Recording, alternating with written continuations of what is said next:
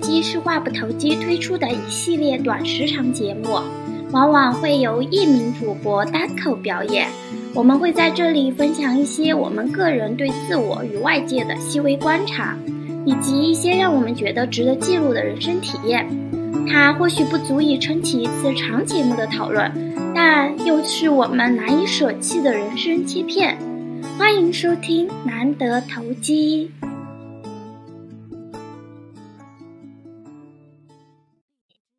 大家好，我是何妮。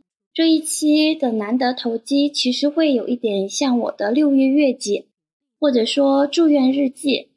在六月，我独自住院了一周，听起来好像是一件还蛮孤独的事儿，但很意外，我收获了许多新的体验。所以当时我就想着，出院后我一定要放在难得投机来聊一聊。也算为我们断更做个解释。如果有听过我们上一期节目，你应该还记得上期节目的末尾，我刚好就在抱怨身体不舒服，而就在那期节目录制结束后不久，我就入院了。在入院之前，我的身体其实从五月末就出现了一系列的不舒适。从严重的落枕开始，到超出忍耐范围，所有止痛药都失效的痛经，再到肠胃功能紊乱，最后到我的右腹部痛到让我无法大声说话、深呼吸，甚至直立。其实时至今日，我也不清楚究竟是哪一环导致了最终的需要住院的这个结果。总之。在六月中旬，在剧痛发生的那一刻，我清晰的意识到这是必须要去医院的程度。只不过我没有料到会需要住院。这次住院之前，其实我已经有太久没有住过院了。上一次住院大概还是在初中的时候，所以在被医生紧急通知需要立即住院的时候。刚刚输完液，准备从输液观察室离开的我，是有一些慌乱的，也有一些抗拒，但疼痛难忍，而且当时的生化指标的确很不好，我也就只能迅速的接受了这个现实，匆匆忙忙的回了一趟家，洗了一个澡，然后遛了狗，收拾了必须要用的生活用品和衣物，甚至还记得带上了书和电脑，当晚就入院啦。和前任分手之后，我在工作日其实一直是独居的状态，只有偶尔会在周末和 date 对象共处。入院的时候，除了腹痛导致我不太敢用力，大部分事情其实我自己都能处理，而且听医生判断情况也不算很严重，所以当时我就决定自己住院。不过有两件事儿我得立即解决，一是如果有紧急情况或者需要有人陪同去做一些检查，比如说无痛胃镜这种，那我能找谁呢？第二就是我家里的猫猫狗狗要怎么办？本来欣然因为住在我的隔壁小区，所以一般情况下就是这种时候我肯定会求助于他，但不巧的是那段时间他出去旅游了。幸运的是。两个问题都很快解决了。当天陪我去医院的朋友非常贴心，陪我办理好入院手续之后，几乎每天都会来看看我。所以之后的检查就是需要有人陪同的话，就是他陪我做的。然后我的猫猫狗狗就托付给了周末 date 的弟弟。我和弟弟的关系。嗯，怎么说蛮复杂的，所以大概也会在之后录一期难得投机吧。总而言之，那段时间弟弟很靠谱的帮我遛狗、喂猫猫狗狗，真的是为我解决了心头的大患。那解决了这些问题之后呢，我就安心的入院了。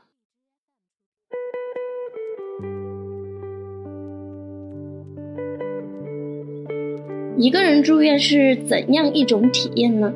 实话说，如果换做二十岁出头的年纪或者更小的时候，我大概会觉得委屈、孤独和脆弱。当我回家匆忙的收拾东西，独自拎着大包小包到住院部，然后躺在病床，只能听见心电监测的声音。然后在深夜守着缓慢下滴的液体时，其实我想起了很多往事。好几年前，当时我的恋人生病，我早起晚睡，守在医院，拿着他的病历和医生吵架，又带着他的报告单，穿梭在两家医院之间，其实熬过不少夜，也流过很多眼泪。他出院的时候，我还笑着跟他开玩笑说：“啊，以后我病了的话，你也得这样照顾我哦。”差不多半年之后呢，我们便分开了。无论是当时还是如今，我都觉得，除了至亲，我大概不可能再像当初那样照顾另一个人了。而当我独自躺在病床上，任由这些回忆涌来的时候，我没有想到我会很释然，甚至我会觉得。正是因为太了解一个人担心另一个人的样子，我宁可独自养病，也不愿意被另一个人敷衍的关心加重负累。人真的很神奇。其实二十五岁以前，我常常会觉得自己是一个很脆弱的人，但二十五岁以后的很多很多事儿，都让我一次一次的意识到，哦，原来我比想象中更有韧性。自从把人生当作积分制，好像每一种经历都可以坦然的接受了。所以，当我躺在病床上那一刻，比起希望有人好好照顾我，我其实好像更希望的是我能自己照顾好自己。我住的病房是两人间，但隔壁病床的阿姨只会在早上出现两个小时。我也尽量拒绝了也非必要的探访，一方面是不想麻烦别人，另一方面是觉得生病时候的我的状态很差，所以大部分时间我在病房里都是独处的状态。病房的窗外正对着平日总是很热闹的北辰天街，从清晨到深夜，我常常就一个人挂着吊瓶站在窗边发呆。羡慕病房外自由行走的每一个人和飞驰的每一辆车。其实我坚持不让我爸妈过来，是有几分固执的想验证我的独立性吧。加上确实病情当时也不算很重，所以最初两天其实还疼得蛮厉害的时候，医生和护士经常就会问：啊，怎么就你一个人呀？你自己可以吗？啊，你小小的一个要小心一点哦。我都会笑笑的说啊，没有关系，我可以。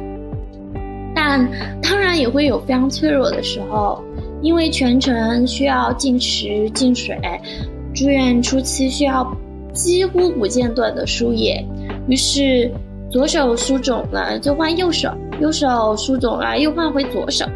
把整个手背上血管都扎了一个遍，一天要扎七八次的血糖，两只手的中指和无名指指头都被搓紫了。然后呢，每一天一睁眼，第一件事就是确认肚子还痛不痛啊，能不能用力呀？有一很长一段时间，甚至不敢打喷嚏，也不敢打嗝。如此种种，真的是让人身心俱疲。一个人也的确会有。很多的不便和焦虑，比如上厕所不小心就会输输液管回血，又比如最初因为太痛，一旦躺下了，想要再起身就得花半个小时辗转腾挪，然后不像输液的话呢，就基本不可能睡整觉。又比如住院时，因为最初被判断为胰腺炎，两天后又被告知排除了胰腺炎，还得继续做检查确定病因。会觉得非常的焦虑，尤其是生病呢，就是一件让人被迫打乱生活节奏的事儿。从紧凑的生活被关进大概十平米的病房，注意力常常只能聚焦在不断下跌的输液瓶，难免会憋闷、焦躁。以前呢，我常常希望大病一场，然后住院好好休息，因为我就是一个。好像停不下来的人，需要一些类似于生病这样的借口，才能让自己休息。但真正住院后，却发现这根本算不上什么休息，因为病痛和病房环境，所以你既不能好好入睡，也无法安心。相反，我无比想恢复正常的生活和工作。我超级想念家里的床单、棉被和枕头，怀念我的猫猫狗狗，也无比的渴望亲吻和拥抱。但好在一直有朋友、影视剧和书。在医院的日子，我读完了杨乙的《一百年、许多人、许多事》，也看完了美剧《良医》。然后偶尔也还能跟朋友们开开玩笑，让他们看看我肿得像猪蹄一样的手，或者是像果汁一样的 VC，我输的耶。日子呢也就这样挨了过去。一周后，端午节的前一天，我终于带着一长串的诊断结果、十几个针眼和几大包药出院了。打开家门那一刻，看见猫咪和狗狗一前一后哒哒哒的跑过来，我真的是激动的好想哭哦！终于到家了，不得不感慨，我真的是习惯了像螺旋桨一样高速运转的人。出院当天，我就回家做了大扫除，然后带着活蹦乱跳的狗出了门。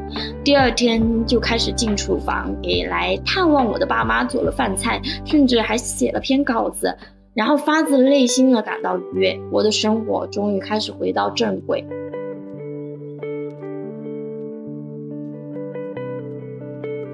不过出院后，我才真正理解了什么叫做病来如山倒，病去如抽丝。最初的一段时间，我需要一点一点的恢复与身体的关系，重新适应呼吸、饮食、作息和运动，比如重新摸索与食物的关系。需要一点点的往自己的那个食谱里面添加尝试，像极了宝宝吃辅食的阶段。除此之外呢，要早睡早起，按时吃药，暂时戒掉早上的咖啡，慢慢恢复瑜伽课。出院后第一次在家练习瑜伽的时候，难免有一种功亏一篑的失落感。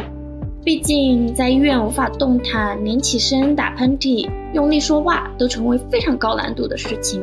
血糖也一度跌到二点几，血红蛋白也一度低到个位数，所以不出意料的发现，体力和肌耐力通通的下降了。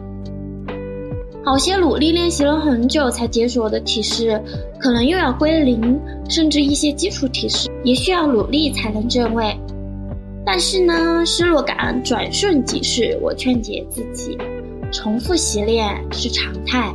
要有耐心，要接受。一周后，我回到瑜伽馆上内观流的课程，这是我最喜欢的课。缺课一个月，明显发现臀腿肌肉很难再迅速激活，但我还是超级开心。能回到瑜伽垫，重新轻松的启动核心的感觉真的太好了。要知道。过去至少有半个月的时间，我因为腹膜炎不敢核心发力，甚至连深呼吸都很困难。所以现在真的非常珍惜可以深呼吸和控制核心的一切日常。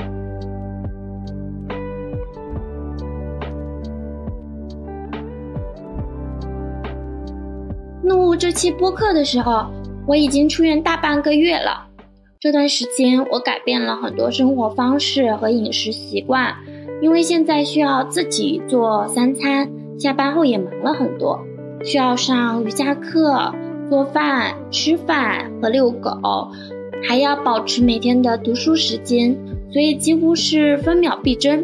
但目前觉得还能适应得过来，甚至有些乐在其中。如今我已经断药了，然后前两天我发现住院时消失的腹部线条、马甲线居然又回来了。在瑜伽馆习练的频率和难度也差不多恢复了。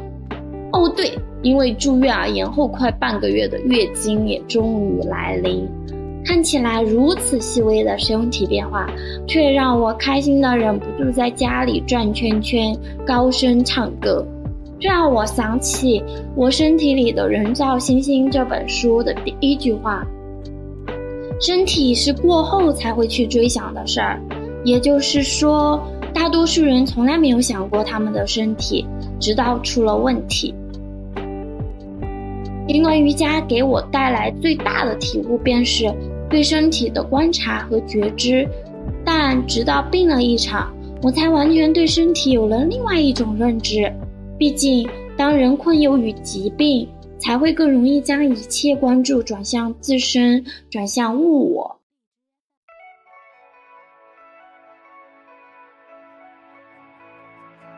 于是，整个六月就这样过去了。重庆已经迎来炙热的盛夏，错过了初夏的我，也恰好在这个时候恢复了生命力。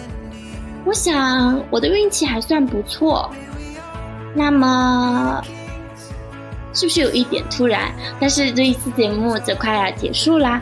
希望听到这里的朋友们都能健健康康，照顾好自己的身体，充满生机的度过这个夏天。我也非常非常非常感谢，在我生病这段时间里陪伴过我的所有朋友。那就再见啦！下一期长节目我们再见，拜拜。